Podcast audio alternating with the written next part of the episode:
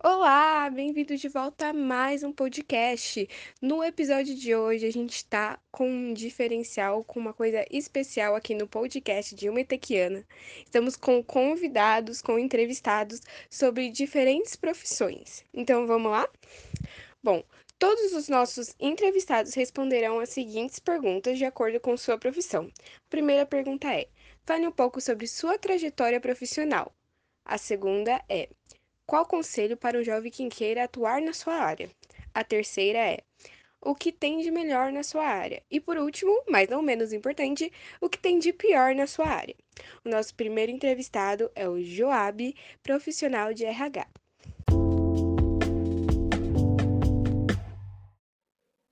Olá, eu me chamo Joab, sou gerente na empresa Galeria Rangel organização de feiras e eventos limitada e sou formado em gestão de recursos humanos.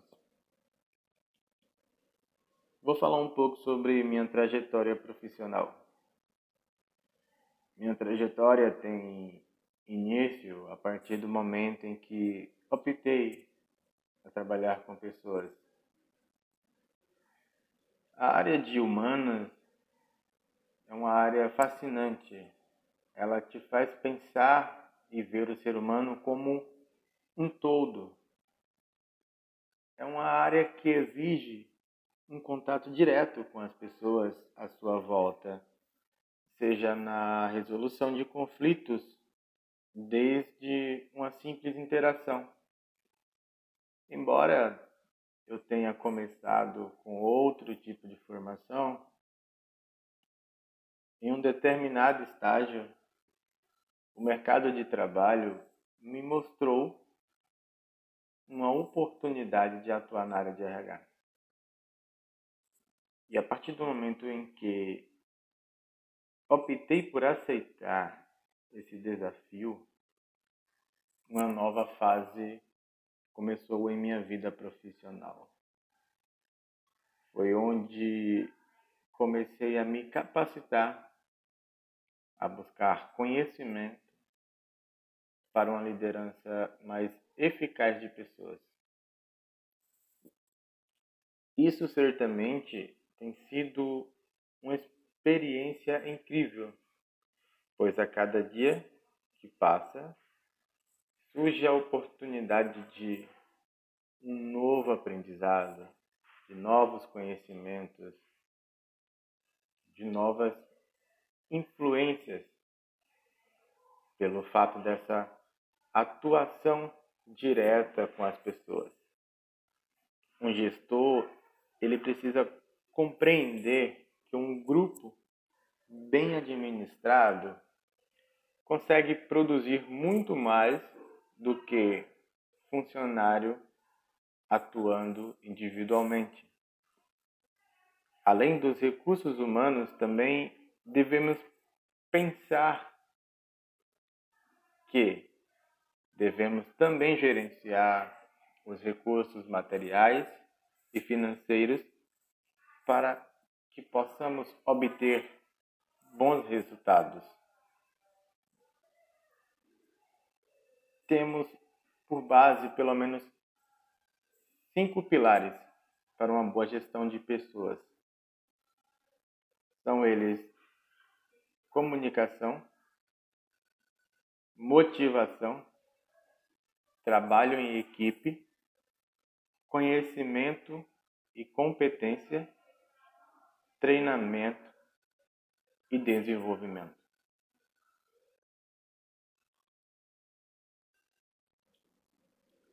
Um conselho para quem queira atuar na área. Olha, Hoje vivemos em um mundo moderno, globalizado, que interliga diversas organizações em várias partes do mundo, onde novas ideias e tecnologias surgem a cada instante em diversas áreas de atuações. Isso certamente tem causado uma grande instabilidade tanto profissional quanto organizacional tornando aí obsoletos grandes ideias e tecnologias passadas. Então, para se adequar a um período de instabilidade como o que vivemos, sem dúvida é necessário se manter atualizado, buscar novas competências e treinamentos. Dentre diversos conceitos existentes, Tiavenato define treinamento como um processo educacional que desenvolve o conhecimento, as habilidades e as atitudes. Esses três elementos, também conhecidos como chá, que permitem o desempenho dos cargos e a obtenção de novas competências. Assim como todas as profissões vêm sofrendo mudanças, no RH não é diferente. Vemos, por exemplo, os modelos de lideranças estudados ao longo dos tempos nos revelam o quanto houve de evolução positiva na área. Então, busque por qualificações que te permita liderar pessoas, administrar conflitos, conhecimentos que possam agregar valores tanto pessoais quanto organizacionais. Conhecimentos, habilidades e atitudes que possam trazer resultados positivos. Os três elementos citados por Hidalberto Tiavenato consistem em conhecimento, habilidade e atitude. Conhecimento, saber. Informação, saber o que, saber o porquê. Habilidade, saber fazer. Técnica, a capacidade de execução. E as atitudes, o querer fazer, ou seja, a identidade determinação. Esses três elementos certamente servirão de base para uma carreira bem-sucedida. O que tem de melhor na minha área certamente são as pessoas. Quando falamos de RH no modo geral, vemos a pessoa como um todo. Estamos falando em gestão de, de pessoas, o que vai além de atividades operacionais e administrativas. E o lidar com pessoas nos leva a uma reflexão diária, pois a necessidade de viver em uma sociedade nos leva a buscar interação, a relação interpessoal, ver o lado humano de cada pessoa. E temos, por consequência, um grande aprendizado. Temos o conflito, a divergência de ideias, de pensamentos, valores e princípios que, em um determinado momento, se colocado diante de uma boa liderança,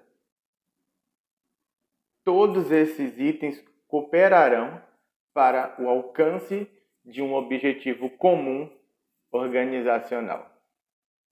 O líder tem como papel influenciar e direcionar todos em busca do mesmo objetivo. A capacidade de liderança consiste em influenciar para que essas pessoas, por mais que pensam de formas diferentes, tenham atitudes diferentes, possa conseguir trabalhar junto em busca de um mesmo objetivo, de um mesmo propósito. O que há de pior na área de RH? Não diria o pior como o próprio mercado exige uma competitividade organizacional, em alguns momentos isso pode nos trazer conflitos que estejam além das nossas habilidades de resolução e até mesmo de compreensão. O que de certa forma requer uma grande quantidade de energia para solucionar. São situações que em algum momento vão te deixar um pouco desconfortável para exercer o seu papel. São momentos que não vão te deixar tão confortável como você gostaria. Porém, essa competitividade organizacional se faz necessária, pois através dessa competitividade as pessoas têm a oportunidade de adquirir novos conhecimentos, novas competências e se desenvolverem como pessoas e até mesmo como profissionais. Gostaria de encerrar com uma frase Peter Druck, que diz o seguinte: O trabalho do administrador pode ser definido como planejar, organizar, ajustar, medir e formar pessoas. O nosso segundo entrevistado é o Denis, profissional de TI. Oi, boa noite. Vamos lá. Primeira pergunta, né? Qual conselho para um jovem que queira atuar na sua área? Bom, a área de tecnologia da informação precisa gostar né, dessa área, precisa ter aptidão, né? Ou seja, precisa gostar no mínimo de computador, né? Não tem como fugir disso daí. Então, a dica que eu dou, né, o conselho que eu dou é que você é, se atente para isso, né? Se gosta de computador, se gosta de software, né? De se tem a curiosidade de como funciona, né? O, o computador, como funciona um programa, como funciona essas coisas. Então essa essa é uma dica, né? Um conselho que eu dou. Se você não gosta, ah, eu não gosto de tecnologia, não gosto de mexer no computador, aí acho melhor procurar uma outra área, né? Porque TI né? A não ser que depois, lá na frente, você vai ser um gerente de projetos, aí muda um pouco a área, mas vai ter que ter o conhecimento, ok? Então, a outra pergunta é o que tem de melhor na sua área?